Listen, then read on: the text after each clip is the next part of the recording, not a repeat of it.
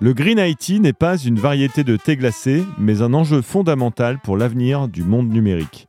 Vous en avez marre de recevoir des mails avec pour seul contenu OK Vous n'êtes pas seul. On a profité de la pause café à Euratech pour sonder les passants.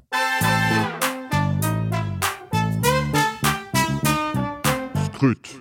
Bonjour, je peux vous demander ce qu'évoque pour vous le Green IT Absolument rien. C'est une démarche, je pense, qui vise à, à, à limiter euh, les impacts euh, environnementaux, que ce soit énergétiques ou autres, euh, de l'IT.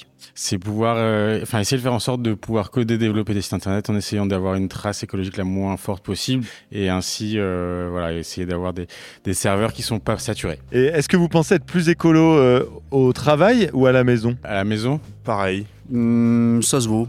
À la maison Est-ce qu'il y a des actions que votre entreprise met en place euh, en faveur du Green IT Euh, on, on essaye de mesurer notre, notre impact carbone. tout à fait. On a fait quelques podcasts sur le sujet. euh, On est assez sensible à ça. On fait attention à, on sensibilise au maximum les candidats euh, par rapport à ce sujet. Ouais. D'après vous, qu'est-ce qu'il faudrait arrêter à tout prix dans les entreprises Il faut arrêter le travail inutile, euh, la production inutile. On sait qu'il y a à peu près euh, 40% des lignes de code qui sont installées en machine de production qui n'ont jamais été utilisées, ne serait-ce qu'une seule fois. Euh, essayer de faire de plus en plus de visio parce que c'est vrai que les déplacements euh, chez les clients, etc.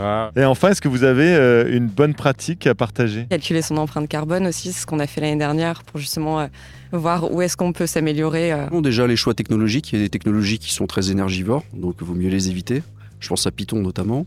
Puis après, effectivement, essayer de mettre en place des bonnes pratiques euh, euh, au quotidien, la mobilité durable, des choses comme ça. Et est-ce que je peux vous demander votre nom et le nom de votre entreprise Vincent Roche, la société Acobi. Chez Will of Dev, je suis arrivé hier et euh, je m'appelle Alexandre. Pierre, Data Solution. Alors moi c'est Alexine et je bosse chez Way Connect. Scrut.